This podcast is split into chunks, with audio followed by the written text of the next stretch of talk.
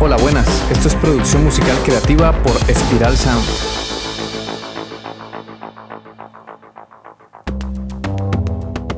Hola, soy Ciro Galvis y hoy vamos a hablar de un grupo de muy alto nivel. Es un power trio. Se llama Muse y la canción que analizaré se llama Uprising. Antes de comenzar hago el disclaimer de siempre, no pondré partes de la canción original para evitar infringir derechos de autor o copyright. Muy bien, comenzamos. Muse es una banda de rock británica formada en 1994 por, por Matt Bellamy en la voz, guitarra y teclados, Christopher Wanselholm en el bajo y coros y Dominic Howard en la batería.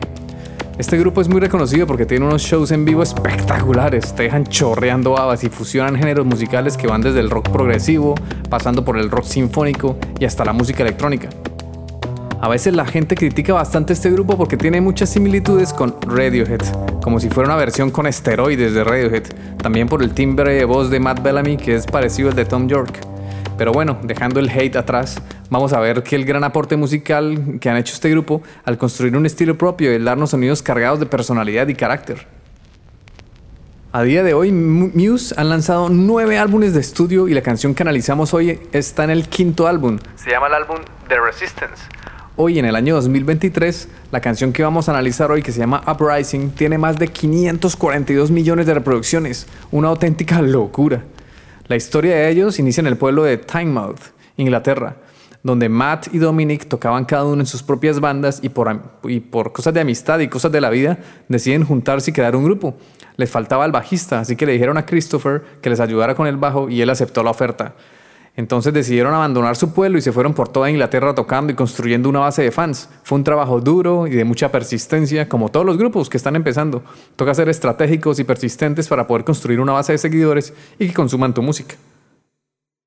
Fueron lanzando EPs y discos hasta que finalmente llegaron a su quinto álbum, el disco donde está la canción que analizamos hoy, The Resistance. Comenzaron a grabar este disco en febrero del 2009. Interesante porque les rindió produciendo el disco, ya que su lanzamiento fue en septiembre del mismo año. Y Bellamy dijo en una entrevista que el álbum mostraría varias influencias clásicas y que estaría con mucha orquestación.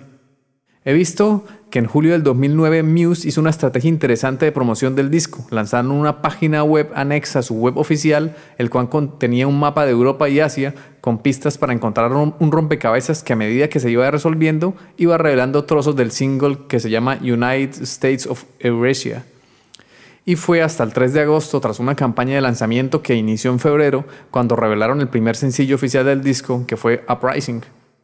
Ahí podemos observar cómo lo hacen los grupos profesionales, se toman su carrera en serio y hacen una planificación de sus lanzamientos, donde claro, ellos actualmente están con una de las discográficas mayor, la Warner Records, pero tuvieron que haber pasado por un proceso para poder llegar hasta ahí.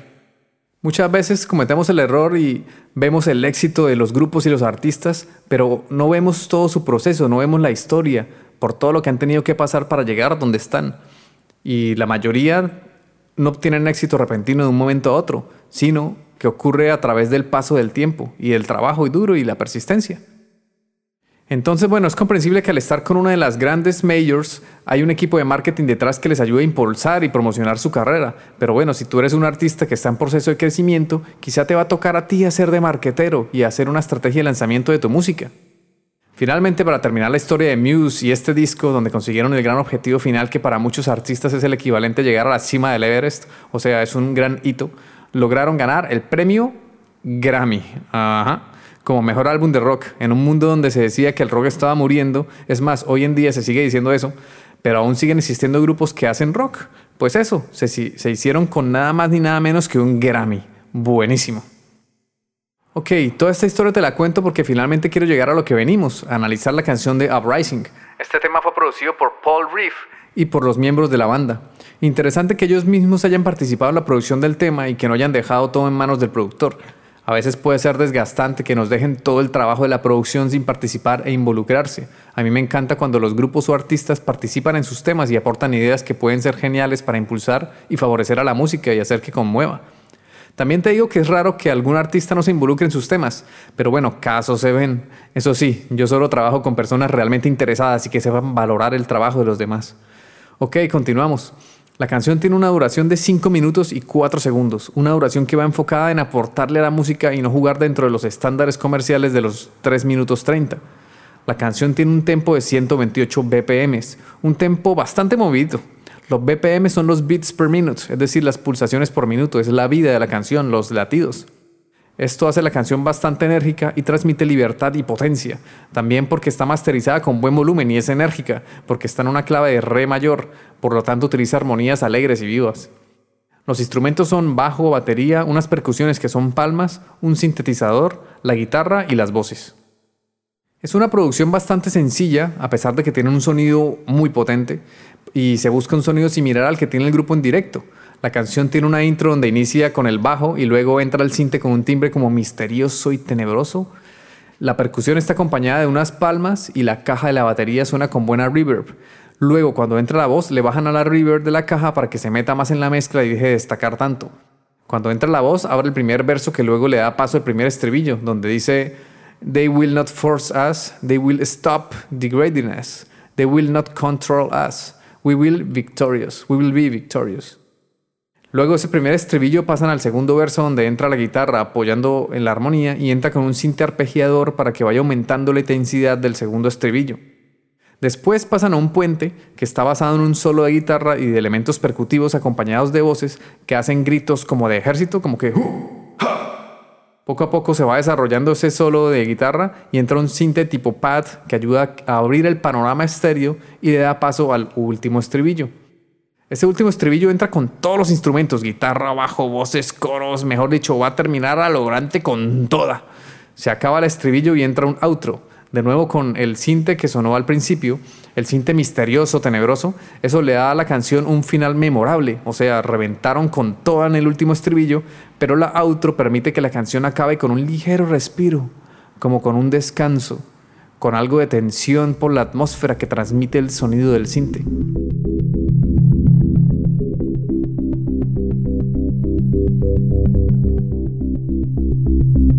Si te ha gustado este episodio y quieres mantenerte informado o informada, suscríbete al podcast y también al newsletter en espiralsound.com, donde recibirás recomendaciones sobre grupos, artistas, plugins, técnicas de mezcla, técnicas de producción y formación para profesionalizar tu proyecto musical. Durante nuestros podcasts te iré mostrando lo que hago como productor e ingeniero. Observaremos la música y el sonido desde diferentes perspectivas y comprenderemos todo el proceso de la producción musical desde cómo surgen las ideas hasta lograr monetizarlas. Como lo hemos venido trabajando, recordemos los 7 pasos ordenados para que consigas mejorar tus resultados como artista independiente, grupo o productor. 1. Composición y preproducción. 2. Grabación. 3. Edición. 4. Mezcla. 5. Mastering. 6. Lanzamiento y distribución. 7. Monetización. Explicaré todo detalladamente a través de cada episodio. Y si no quieres perderte esta información filtrada y no como suele pasar en internet que encontramos de todo, pero es una locura poder iniciar con la música entre tantas técnicas, trucos y secretos que hacen magia entre comillas para sonar bien, cuando esto no va de magia ni de secretos, sino de tener el conocimiento ordenado y estructurado. Se trata de aprendizaje y formación, de seguir un paso a paso e interiorizarlo con la práctica, y así podrás conseguir un sonido profesional y no solo basta con sonar bien, también tenemos que desbloquear nuestra creatividad y diseñar una estrategia que nos permita generar ingresos con la música. Entonces, si no te quieres perder esta información, suscríbete al podcast y también a la newsletter en spiralsound.com, donde además de darte todo este contenido gratis, también te daré recomendaciones sobre grupos, artistas, plugins, técnicas de mezcla, técnicas de producción y formación para profesionalizar tu proyecto musical.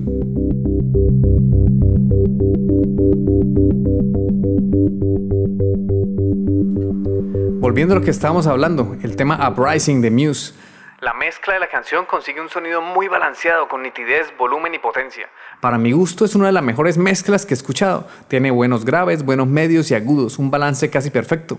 Cuando mezclamos casi siempre hay problemas de bola de graves y los artistas o grupos o productores a veces mandan archivos brutos para mezclar y tienen mucha bola de graves. Este problema se resuelve equilibrando los faders, pero también aplicando ecualización correctiva para mitigar el exceso de frecuencia graves.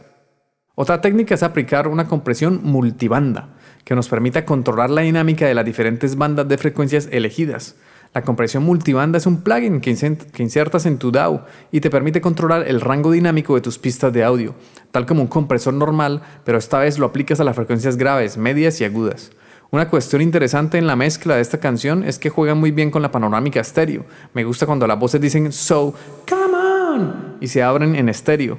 Otro detalle interesante es la compresión y la pegada de la batería. El bombo es denso, potente y oscuro, mientras que la caja tiene una reverb que revienta como latigazos. Eso le da un toque de fuerza e impregna la canción con ímpetu y libertad.